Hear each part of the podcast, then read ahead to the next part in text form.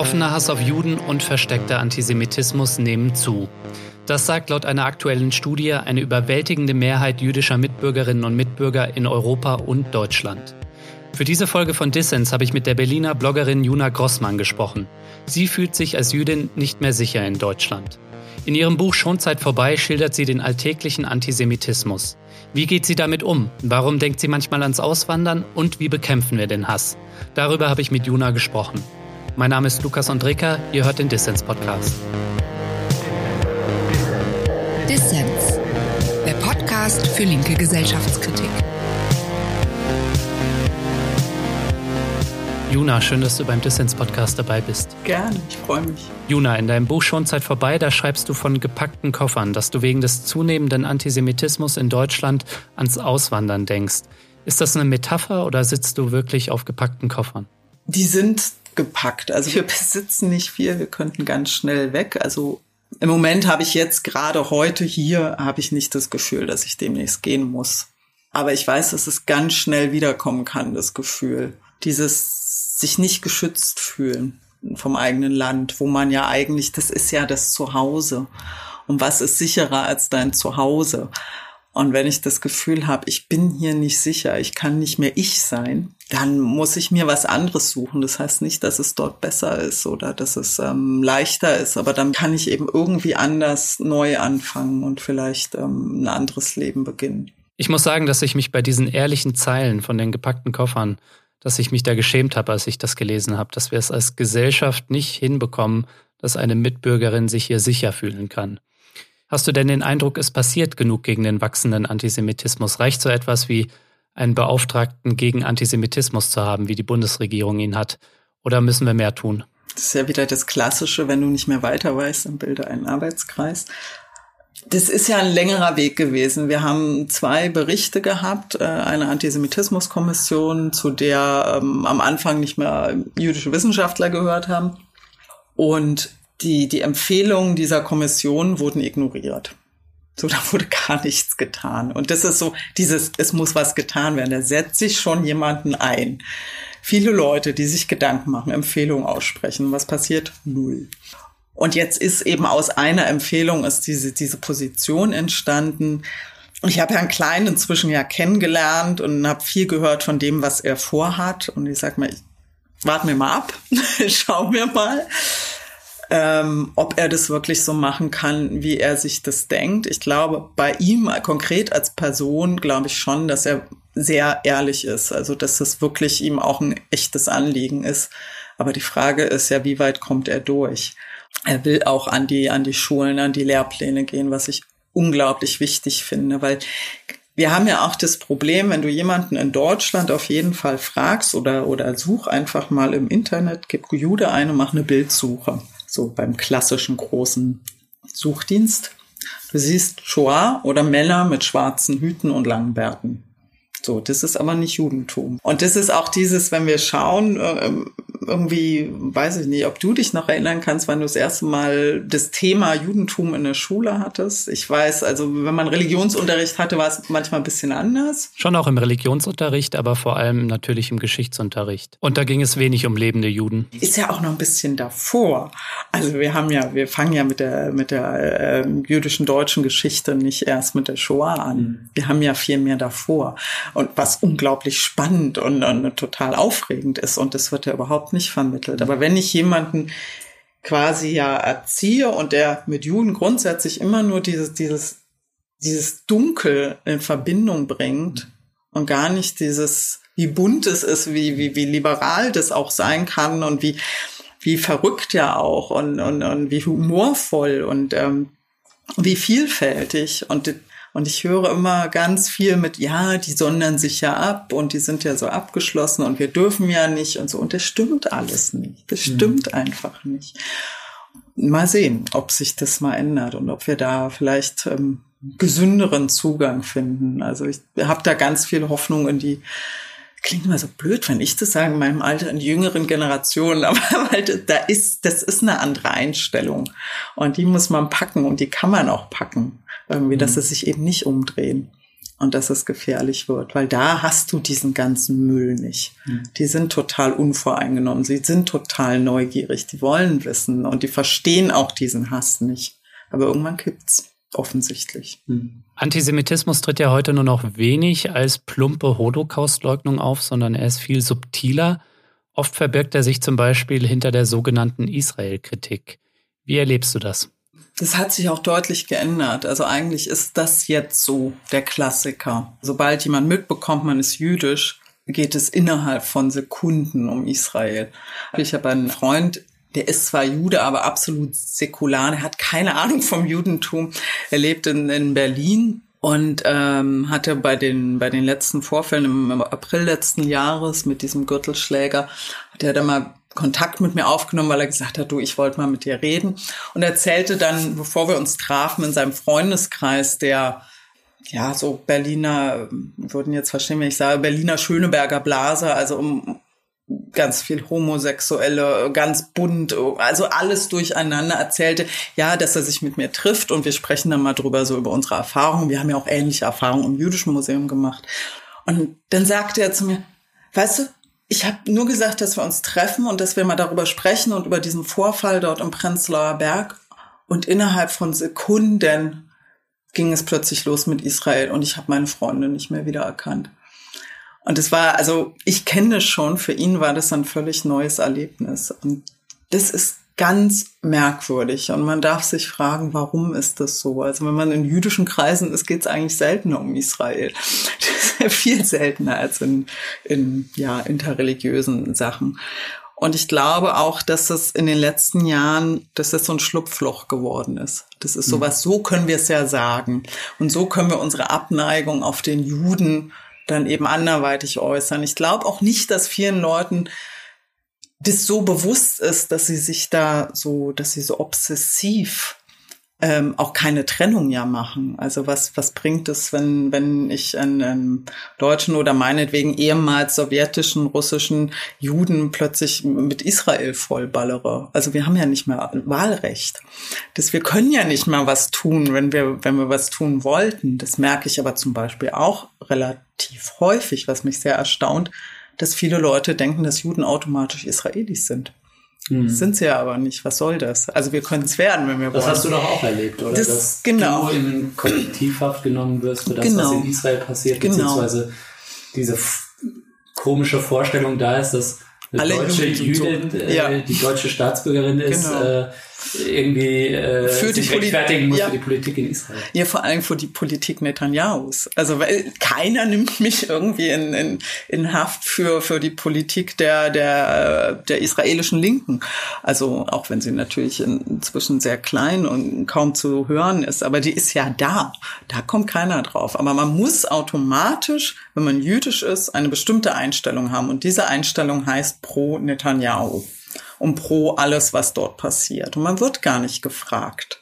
Und natürlich, ich habe ich hab ja auch meine, meine ähm, Sachen, die mich in Israel beschäftigen, aber das sind eben ganz völlig andere Sachen. Da geht es um, um die Frage der zivilen Ehe dort, ähm, die es nicht gibt. Oder es geht eben, sind wir wieder bei der Religion, um die Frage der Anerkennung des liberalen Judentums innerhalb der, des religiösen Spektrums dort. Aber das ist ja nicht das, worüber Leute reden wollen. Sie wollen ja wieder was anderes ähm, loswerden, wofür ich mich ehrlich gesagt überhaupt nicht kompetent genug fühle, da auch eine Auskunft zu geben. Ich blicke da genauso wenig durch wie, glaube ich, die meisten anderen. Bloß ich maße mir nicht an, da irgendwie zu denken, ich habe die Lösung für den Nahostkonflikt, was ja viele offensichtlich haben, gerade in unserem Land. Aber das ist wahnsinnig schwierig und gewöhnlich frage ich inzwischen, ob die Leute schon mal da waren, weil ich glaube, es ändert sehr viel, wenn man mal dort gewesen ist und wenn man die Menschen erlebt hat. Das höre ich immer wieder. Wolltest du eigentlich schon immer ein Buch über Antisemitismus schreiben, Juna, oder hast du dich jetzt quasi genötigt gefühlt, aufgrund der Umstände einzugreifen? Es ist gerade so, so ein Moment gewesen, dass ich den Eindruck schon habe, wir müssen jetzt mal was sagen. Es kann so nicht weitergehen. Und aber eben dieses Sagen für mich persönlich eben, natürlich erzähle ich da Geschichten über Antisemitismus. Ich hätte jetzt aber auch äh, über Frauenthemen schreiben können. Man erlebt ja da auch sehr absurde Dinge. Aber es ist eben einfach nur ein Bild für das, finde ich, was gerade passiert mit vielen Menschen, mit vielen Menschen, die einfach diskriminiert werden, wo die, die Raten sind ja hochgegangen auch oder besonders in Berlin, wenn man anguckt zum Beispiel Übergriffe auf Homosexuelle in der Stadt. Das ist, also ich stehe da fassungslos davor, was ist los? Und das ist einfach so mein kleiner Teil dafür dass wir auf uns aufpassen müssen, alle. Also es geht nicht nur um, um Antisemitismus und es geht nicht nur um Juden, es geht generell um, um alle. Es geht um unser Land und wie wir miteinander umgehen. Das hoffe ich vielleicht damit erreichen zu können.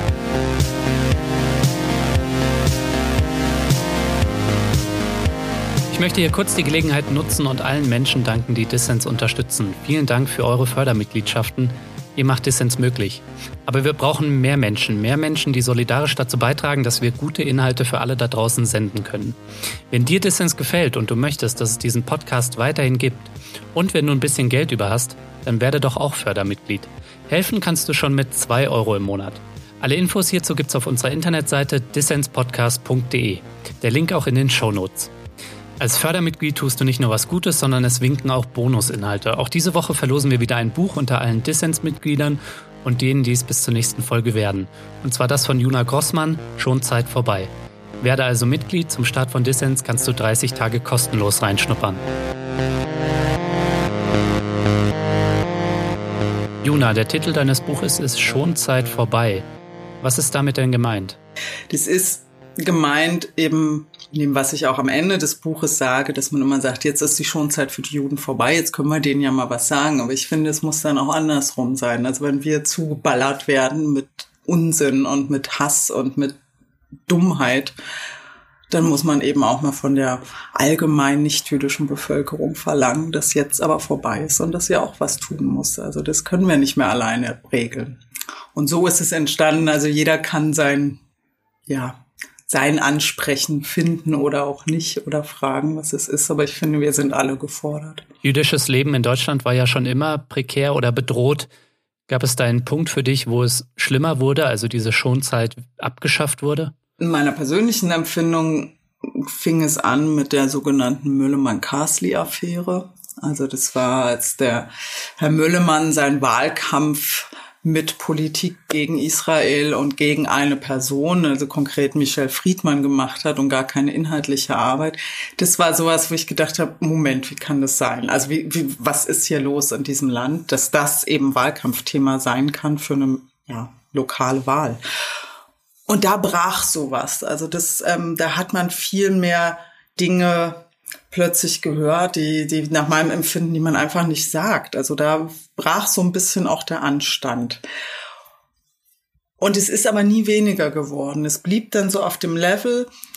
Und der für mich persönlich am prägendste äh, Eindruck war dann gar nicht, dass Sarrazin ankam mit seinem angeblichen Tabubruch, ähm, der das ja prägte, sondern dann 2014 die Demonstration hauptsächlich in Berlin, nicht nur, wo ganz, ganz unterschiedlichen Menschen aus allen möglichen politischen und nicht politischen Hintergründen auf die Straße gegangen sind. Also es war während des Gaza-Konflikts des letzten äh, und Juden ins Gas gerufen haben vor jüdischen Einrichtungen. Und das nicht nur einmal, sondern mehrfach, nicht nur eine Demonstration, mehrfach. Und es ist einfach nichts passiert. Das heißt, über Tage nichts passiert, es war Schweigen. Und da, das war für mich so ein Moment, wo wirklich was kaputt gegangen ist.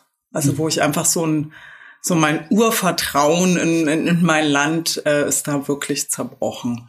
Und ich merke jetzt auch im Nachhinein durch Gespräche, auch mit Freunden, dass es für viele wirklich so eine, so eine Zäsur war und seitdem die Dinge nicht mehr so sind, wie sie waren. Also es ist einfach seitdem ja eine ganz andere Stimmung. Wie lebt es sich mit dem täglichen Antisemitismus, Juna? Du schilderst in deinem Buch ja viele Beispiele etwa aus deiner Arbeit im Jüdischen Museum in Berlin. Kannst du uns da mal ein paar Beispiele nennen? Das waren so ganz kleine Sachen, also so, dass Dinge, die normal in einem Museum sind, wie dass du die, die nasse Jacke nicht mit reinnehmen darfst, keine Getränke mit reinnehmen darfst, dass sich da Leute aufregen, ist völlig normal. Das ist in jedem anderen Museum genauso, weil sie es nicht verstehen. Aber dort wurde es dann immer, nicht immer, aber sehr, sehr häufig gesehen als Rache der Juden an den Deutschen. dass sie jetzt ihre Flasche Wasser nicht mit reinnehmen dürfen. Und es ist nicht nur einmal passiert, es ist immer wieder passiert. Also gab es ganz unterschiedliche Geschichten. Das meiste passierte am sogenannten Ticketing, also am Kartenabriss. Das war so der erste Punkt. Aber auch innerhalb der Ausstellung sind Sachen passiert, dass ähm, wir zum Beispiel dann mal gefragt wurden, ja, warum kommen denn jetzt die ganzen Juden nach Deutschland? Und ich dann im Laufe des Gesprächs irgendwann gefragt habe, ja, sollen denn die Juden alle weggehen irgendwie? Weil die, die Fragenden meinten, es gibt ja jetzt eine Heimat. Und ich denke immer, ja, Heimat bestimmt immer noch ich, wo meine Heimat ist und nicht, wo die Leute das sagen. Und die Frager waren der Meinung, ja, es müssen ja jetzt alle nach Israel gehen in dem Fall, weil dann gibt's ja auch kein Problem mehr mit Antisemitismus, wenn sie nicht mehr da sind. Also du arbeitest an so einem eigentlich ja schönen Ort und das war ein ganz toller Job. Die drei Jahre habe ich das da gemacht in der Ausstellung und habe auch ganz viele tolle Gespräche gehabt, weil man einfach, ja, also in meinem Fall konnte ich mein, meine Kultur, meine Religion ja vermitteln, was toll war. Aber ich muss dazu sagen, ich war eine der ganz, ganz wenigen Jüdinnen, die dort gearbeitet haben. Wir waren einfach alles. Also wir hatten vom, vom Hindu bis zum Moslem, ähm, wir waren total multinational, multireligiös ist das Team dort immer noch. Und es ist dann doch schon komisch, warum kommen so Leute in so ein Haus, die so eine Sachen fragen? Oder die meinen irgendwie, hier kann ich es ja mal sagen, weil sie natürlich denken, ja, da können ja nur Juden arbeiten. Ne? Also da kann ich endlich mal dem Juden sagen, was ich schon immer sagen wollte. Das war mhm. immer mein Eindruck. Und deshalb war es, glaube ich, in der Zeit auch so geballt dort, weil die Leute eben denken, jetzt sage ich es mal den mhm. Juden und später hat sich dann gewandelt, als ich so halb öffentlich durch den Blog wurde. Dann jetzt können wir ja da jemanden mal schreiben, die ist ja, jetzt können wir der das sagen. Und das ist immer so, man ist immer so Projektionsfläche. Also so versuche ich es auch für mich irgendwie so ein bisschen im Abstand zu halten, dass es nicht ganz persönlich gemeint ist. Mhm. Irgendwie muss man ja damit umgehen. Mit Blog meinst du ja deinen Blog irgendwie jüdisch, den du seit 2008 betreibst. Wie kam es dazu? Was thematisierst du da? Und warum heißt dieser Blog irgendwie jüdisch? Ich habe damals angefangen, eigentlich aus ganz simplen Gründen. Ich bin, bin ja liberal, also jüdisch liberal und es war damals 2008 immer noch so was Besonderes. Es ist außerhalb Berlins auch immer noch die sehr große Minderheit. Ähm, Statt jüdisch-orthodox. Ja, als orthodox oder konservativ oder, oder sehr traditionell. Und ich habe damals eben schon Erlebnisse gehabt, wenn ich gesagt habe, ich gehe in eine bestimmte Synagoge, wo damals gab es dann nur eine Kantorin, heute gibt es auch eine Rabbinerin dort. Aber allein schon, dass ich irgendwo hingehe, wo eine Kantorin ist, also eine Vorbeterin, wurde dann schon gesagt, ja, du bist ja gar nicht richtig jüdisch, wenn du Frauen da akzeptierst. Mhm. Und dann wiederum von der anderen Seite wurde dann war ich eben die Jüdin und dann von, von der Seite nicht Jüdin. Also so kam dann auch der Name, so irgendwie jüdisch, also irgendwas dazwischen. Und eigentlich habe ich ganz am Anfang, das ist ja ein ganz persönlicher Blog, ähm, nur gesucht und habe geguckt, so was ist in Berlin und was gibt's für Spuren. Und es hat sich ja, ich habe zwischendurch auch ganz lange gar nicht geschrieben und wollte ihn einstellen und jetzt schreibe ich über alles Mögliche und leider eben in den letzten Jahren auch vermehrt über Antisemitismus, eben weil ich Sachen höre oder, oder selbst erlebe und es dann raus muss. Für mich ist das so mein, mein Nachdenken, das mhm. Schreiben. Das, was du mit Projektionsfläche beschreibst, das ist dir ja auch auf deinem Blog begegnet, nämlich dass dir Menschen ihren antisemitischen Hass per E-Mail an den Kopf schmeißen. Und was mich ein bisschen erstaunt hat bei der Lektüre des Buches, ist, dass sie das sehr offen tun. Also, dass sie das mit Klarnamen tun, dass sie das zum Teil mit Adresse und mit Berufstätigkeit oder Arbeitgeber tun. Wieso diese Offenheit? Das ist immer ganz erstaunlich, dass alle da so überrascht sind. Das ist aber völlig normal. Das ist, also, es fing nicht erst bei mir an. Man denkt immer die Anonymität des Internets. Ich glaube, dass es eher so ein, ist, die stehen mir ja nicht gegenüber. Ich weiß nicht, ob sie wirklich mir das auch sagen würden, wenn sie mir ins Gesicht sehen würden. Aber dass wir die ganzen Titel, sind ja meistens ja Akademiker gewesen in meinem Fall, die Titel mit Adressen, mit Firmen und so weiter da draufstehen, das haben wir auch ähm, in den Briefen an meinetwegen den Zentralrat oder an die jüdische Allgemeine. Das ist wirklich völlig normal. Die Leute haben einfach keine Scheu und keine Angst, das zu tun. Und sie wissen auch sehr genau, dass man nicht so viel Handhabe hat. Also die, die Fragen der Justiziabilität ist, das ist schwierig. Also da, da passiert nicht so schnell was, wie man gemeinhin denkt. Wir haben ja Gesetze. Nee, so schnell geht es nicht. Und die Leute wissen, glaube ich, auch sehr genau, was sie schreiben dürfen und was nicht. Und das sieht man dann auch. Das geht eben von wohlmeinendem Belehren über ein Verhalten, ähm, das ja, dann brauchen Sie sich ja nicht wundern, dass es Antisemitismus gibt, bis eben zu ganz platten mittelalterlichen Stereotypen, wo mir Ritualmord oder sonst was vorgeworfen wird. Das ist eben, jetzt können wir es den Juden ja mal sagen, eben über diese E-Mail-Adresse, das mhm. glaube ich schon. Steckt hinter Antisemitismus eigentlich immer eine böse Absicht oder ist das manchmal auch einfach Unwissenheit? Teils, teils. Also ich glaube, es ist ganz viel, ganz, ganz großes Unwissen. Du hast es vorhin auch so schon Desinteresse. Weil es ist ja mal eine Frage, wenn ich was nicht weiß, kann ich ja fragen. Oder ich kann mal nachlesen. Es gibt ja auch Bücher. Es gibt inzwischen im Gegensatz zu damals in der Zeit der Eröffnung des Jüdischen Museums in Berlin gibt es ja viel, viel mehr Informationen auf Deutsch. Also es ist ja nicht mehr so schwierig. Und äh, das tun die Leute aber nicht. Die, die fragen nicht, sondern sie haben eben ihre Meinung, die sie einem überstülpen. So, und dann hat man wenig, wenig, wenig Chancen, da irgendwas zu sagen. Und das erlebe ich immer wieder, wenn es gut geht, also auch im direkten Gespräch, jetzt auch mit den Lesungen, wenn es gut geht, kriege ich ein, ah ja, da haben sie eigentlich recht, habe ich noch gar nicht dran gedacht. Und das ist dann ein Riesenerfolg. Also da freue ich mich wahnsinnig, wenn das gelingt. Aber ich habe immer mehr den Eindruck, dass es für ganz, ganz viele Leute unglaublich schwer ist, sich einfach mal auf die andere Seite zu stellen und dann mal zu überlegen, wie ist denn das, wenn man da irgendwie so eine Anfeindung erlebt, wie man eben, wie wäre das, wenn man als ganz normale Berlinerin plötzlich gesagt bekommt, irgendwie, ja, wann gehst denn du wieder nach Hause? Und das ist ja nicht nur einmal passiert, das muss man ja immer wieder sagen. Einmal kann man wegstecken, aber diese Dauer und diese Permanenz, das tut ja was mit einem. Ne? Das haut immer mehr drauf und irgendwann wird die Wunde einfach immer größer und man wird auch empfindlicher ich versuche das irgendwie zu umgehen, aber es ist, es ist ja trotzdem da. Also ich sehe schon ähm, sehr genau und bin, bin da sehr sen sensibilisiert und sehe es eben auch woanders. Deshalb, ich versuche da auch immer ein bisschen aufzupassen, auch auf mein Umfeld. Aber das scheint echt ein Problem zu sein, dass die Leute sehen eben nur ihrs und können gar nicht irgendwie mal überlegen, ja, wie wäre denn das, wenn? Ne? Oder ähm, nehmen wir es mit einem aktuellen Nehmen wir es mit den Geflüchteten. Ja, wie wären das, wenn ich zu Hause alles plötzlich zurücklassen muss um meine halbe Familie und muss da diesen schrecklichen Weg nach, also wie wäre denn das? Wie, wie würde ich mich fühlen? Wie ist es in diesen, diesen Massencamps da zu sitzen, ohne einen, einen Moment von Privatsphäre? Also ich weiß, ich würde durchdrehen. Ich, das wäre absolut nicht möglich. Ich würde das nicht durchhalten. Aber wenigstens versuchen im Ansatz irgendwie das wirklich zu verstehen. Hm. Und das merke ich einfach, das Vielleicht ist es ein Ding der Unmöglichkeit für viele Leute, ich weiß es nicht, aber es, da lande ich wieder bei der Fassungslosigkeit. Ja, du beschreibst in deinem Buch ja auch den Mangel an Empathie, der eben dazu führt, dass die Leute es nicht vermögen, sich in das Gegenüber hineinzuversetzen und der ja auch politischerseits zum Teil befeuert wird. Immer das Ich, ne? Ich bin das Wichtigste und das, was drumherum ist, das kommt ganz nachgeordnet. Aber dass wir alle miteinander leben und leben müssen und miteinander umgehen, das scheint irgendwie denkt da keiner mehr dran. Also das, man muss eben auch Kompromisse machen können im Leben. Und es geht nicht immer nur um einen selbst, sondern das weiß ja jeder, der in einer Partnerschaft lebt. Man muss Kompromisse machen und Gesellschaft ist auch Partnerschaft. Juna, im Zuge der großen Fluchtbewegung von 2015 sowie der Zuwanderung im Allgemeinen erleben wir gerade eine Diskussion, ob Antisemitismus vor allem ein Problem von Menschen mit Migrationshintergrund ist.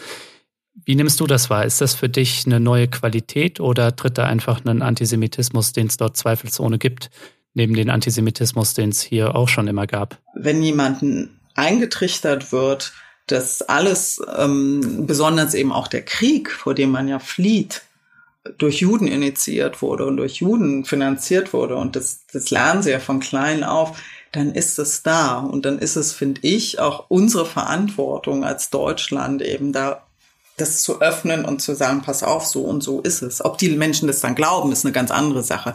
Aber ich sehe halt keine Reaktion darauf. Wir wissen, dass es da ist. Es wird ganz großartig thematisiert.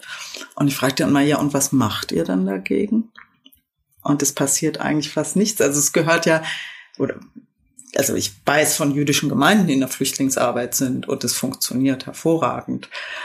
Mein Eindruck ist nicht, dass da irgendeine andere Qualität gekommen ist. Im Gegenteil, ich finde es viel bedrohlicher, wenn ich Menschen sehe, die durch unser Bildungssystem gegangen sind. Ich spreche gar nicht mehr von Menschen, deren Familien irgendwie involviert waren, sondern die es aber gelernt haben von klein auf und die das trotzdem immer noch weitertragen, diesen Hass gegen Juden. Da denke ich, was ist da falsch? Das, das, das mhm. macht mir wirklich Angst. Das andere denke, habe ich immer noch die Hoffnung, dass man das durch Taten eben dann ändern kann. Und es gibt ja auch den Mechanismus, den du in deinem Buch beschreibst, dass Antisemitismus als importiertes Problem, als ein Problem der Migration beschrieben wird, womit in Teilen zumindest äh, von rechter Seite dann auch impliziert ist, dass die Bevölkerung, die hier aufgewachsen hat, kein Problem mit Antisemitismus hat, was natürlich Quatsch ist. Aber es ist natürlich sehr schön bequem. Da kann man wieder auf die anderen zeigen. Nee, wir sind es nicht, aber die sind es. Ne? Also die waren es ja. Und dann waren es nicht nur die Geflüchteten, sondern alle Bürgerinnen und Bürger mit Migrationshintergrund irgendwie. Und das ist so,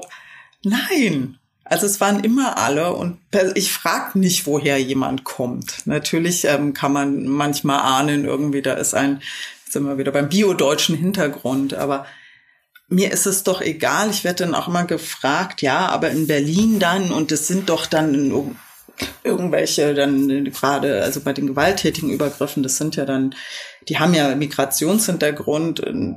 Ich denke immer, nee, die haben ein Testosteronproblem. Und mir ist egal, wo die Urgroßeltern geboren sind. Das sind ähm, Berliner Jungs oder Mädels äh, für unsere Stadt oder sind eben dann deutsche Bürger und die vielleicht mal schwärzere Haare haben. Aber na und? Das war, aber das sind Bürger und dieses, dieses schon wieder anders machen, das sind ja, ist ja ein anderer Antisemitismus. Das ist ja auch schon wieder ein Rassismus. Was soll denn das? Also wieso schließen wir ständig aus? Wir schließen sogar in dem Hass irgendwie Leute wieder aus entweder sind wir eine Gesellschaft oder wir sind keine Gesellschaft. Und da schon wieder das so unterteilen, finde ich, ähm, das finde ich zu leicht und ich finde es auch einfach gefährlich. Juna, ich sehe, du trägst eine Kette mit Davidstern. In deinem Buch beschreibst du, dass du diese Kette nicht immer trägst aus Sorge vor Reaktionen, aus Sorge vor antisemitischen Reaktionen, wie man sie beispielsweise auch von jüdischen Männern kennt, die, weil sie eine Kippa tragen, verbal oder sogar handgreiflich angegangen werden. Beschreib mal, was bedeutet das, dass man in Deutschland in einer offenen Gesellschaft oder in einer vermeintlich offenen Gesellschaft nicht mit dem Symbol seiner Identität auf die Straße gehen kann? Weil Menschen manchmal komisch drauf reagieren. Ich sag mal ganz vorsichtig komisch. Ähm, das ist glücklicherweise ähm, war es eine Zeit lang auch so, dass es nicht automatisch hieß, irgendwie, man hat da irgendwas mit Jüdisch. Da gab es mal so einen Trend auch so um die 2000er, da haben das auch sehr viele Protestanten getragen. Da war man irgendwie mehr, ist mein Eindruck. Also ich sehe das heute kaum noch. Aber es ist im, im Buch beschreibe ich auch die, die äh, Deborah Antmann beschreibt es so schön irgendwie, dass sie da auch auch ja in die Richtung angesprochen, ja, hast du denn keine Angst? Also man kriegt schon so übergeworfen, anstatt jemand gar nicht drauf reagiert. Also jeder hat ja seine Gründe, ob er Schmuck trägt oder nicht. Und dann soll man doch machen, wie man will. Aber ich habe dann das eben sehr, sehr lange nicht gemacht und habe das, aber inzwischen ist es auch so eine Trotzreaktion. Gerade weil, und ich glaube, ich überlege nämlich zum Beispiel, wenn ich ein Mann wäre, ob ich nicht aus Prinzip eine Kippa tragen würde, auch wenn ich gar nicht so religiös bin. Oder ähm, wobei das wäre, glaube ich, noch ein Zacken schärfer. Ich kann die Jacke zumachen. Bei mir sieht's keiner. Ne? Wenn ich eine Kippa habe, bin ich öffentlich. Und ähm, vermutlich, also alle, die ich kenne, tragen dann in der Öffentlichkeit eine Mütze drüber oder einen Hut oder so. wenn sie es permanent tragen, wenn sie es nicht abnehmen. Und ähm, ich habe natürlich den Vorteil, ich kann es wegmachen und ich kann komplett untertauchen in, in der Mehrheitsgesellschaft. Das ist auch gut. Ähm, und es hilft auch ganz viel. Also ich merke auch schon manchmal, dass ich es dann so hm, ne, wegtue, wenn ich mir unsicher werde. Aber gleichzeitig ist es eben auch so ein bisschen inzwischen ein Zeichen von Solidarität mit Menschen, die eben nicht untertauchen können, die eben nicht sich verstecken können in der Masse. Und dann, dann sollen sie doch kommen und irgendwas äh, von sich geben. Dann müssen, das sind ja immer die Leute, also das, wir kriegen immer empfohlen, wenn was war, ja, laufen Sie nicht mit Kippa rum. Das ist das häufigste. Tragen Sie keinen Davidstern, tragen Sie nichts mit hebräischen Buchstaben, dann sind Sie sicherer. Das sagt die Polizei, das sagt die Politik. Das, warum sollen denn die Leute, die Zielscheiben sind, ihr Leben ändern? Mhm. Warum? Also ich verstehe es nicht. Das müssen doch die Leute machen, die es tun, die Täter. Aber da wird dann ganz schnell gesagt, na ja, aber das muss man ja verstehen und er hat sich ja provoziert gefühlt. Also so eine Geschichten höre ich selbst aus dem Kindergarten dass dann dann äh, bei Kindern, ich hatte das bei einer Bekannten, da hat sich die die Tochter ne, die Kette gemobst, die Mutter hat es gar nicht gewusst und hat die getragen und die die Erzieherin nimmt diese Kette dann äh, ab und sagt, ja, wir wollen ja das muslimische Kind in der Gruppe nicht provozieren. Also die, die am wenigsten Probleme hatten, sind die Kinder. Also, was, ne? also es ist so ein, ja, man fragt sich dann schon, was ist mit euch los? Zum Schluss will ich dich nur noch fragen, Juna, müssen wir uns beim Kampf gegen den Antisemitismus auf den Beauftragten gegen Antisemitismus der Bundesregierung verlassen oder auf Bildungsprogramme? Oder müssen wir auch selbst als Zivilgesellschaft eingreifender denken und vor allem eingreifender handeln? Nämlich in unseren Familien, in den Betrieben, in den Schulen, in den Sportvereinen, an den Stammtischen. Muss sofort, wenn irgendwas ist und es nicht nur Antisemitismus, wenn irgendwelche blöden rassistischen Kommentare kommen und die kommen ganz schnell, also die berühmten Familienfeiern, die du ja auch schon angesprochen hast, da muss man widersprechen. Also auch wenn man weiß, Onkel Hans irgendwie äh, wird sich nicht mehr ändern, aber einfach um mal zu sagen, nee, so mit uns nicht. Und es ist anstrengend, das weiß ich und es ist auch nicht angenehm. Aber es muss einfach sich da so ein, das darf nicht mehr geduldet werden. Das muss so ein, so ein allgemeiner Konsens sein. Nö, wir machen das nicht mit. Und es spielt es ja keine Rolle, was man für einen Hintergrund hat. Also es geht ja einfach um unser Land und es geht vor allen Dingen um unsere Demokratie. Also wie wollen wir denn weiterleben? Ja, ich glaube, das ist der einzige Weg, dass wir einfach wacheren Auges sind. Ich fände es auch angenehmer, wenn wir unsere Zeit mit was anderem verbringen könnten, aber im Moment sind die Zeiten so, wie sie sind und wir müssen sie ändern. Wir müssen es wieder drehen und ich glaube, dass wir das immer noch tun können. Also es ist nicht zu spät. Juna, vielen Dank für das Gespräch. Danke dir. Das war der Dissens-Podcast für diese Woche. Zu Gast war Juna Grossmann, Autorin aus Berlin. Im Verlag Drömer und Knauer hat sie gerade ihr Buch veröffentlicht, Schon Zeit vorbei, über das Leben mit dem täglichen Antisemitismus. Wenn ihr Fördermitglied von Dissens werdet, dann habt ihr eine Chance, das Buch zu gewinnen. Ihr wollt mehr von Dissens, wie ihr uns abonnieren und wie ihr unsere Arbeit unterstützen könnt, dazu gibt es alle Infos auf dissenspodcast.de. Wir freuen uns über Kommentare und Anregungen. Danke fürs Zuhören und bis nächste Woche.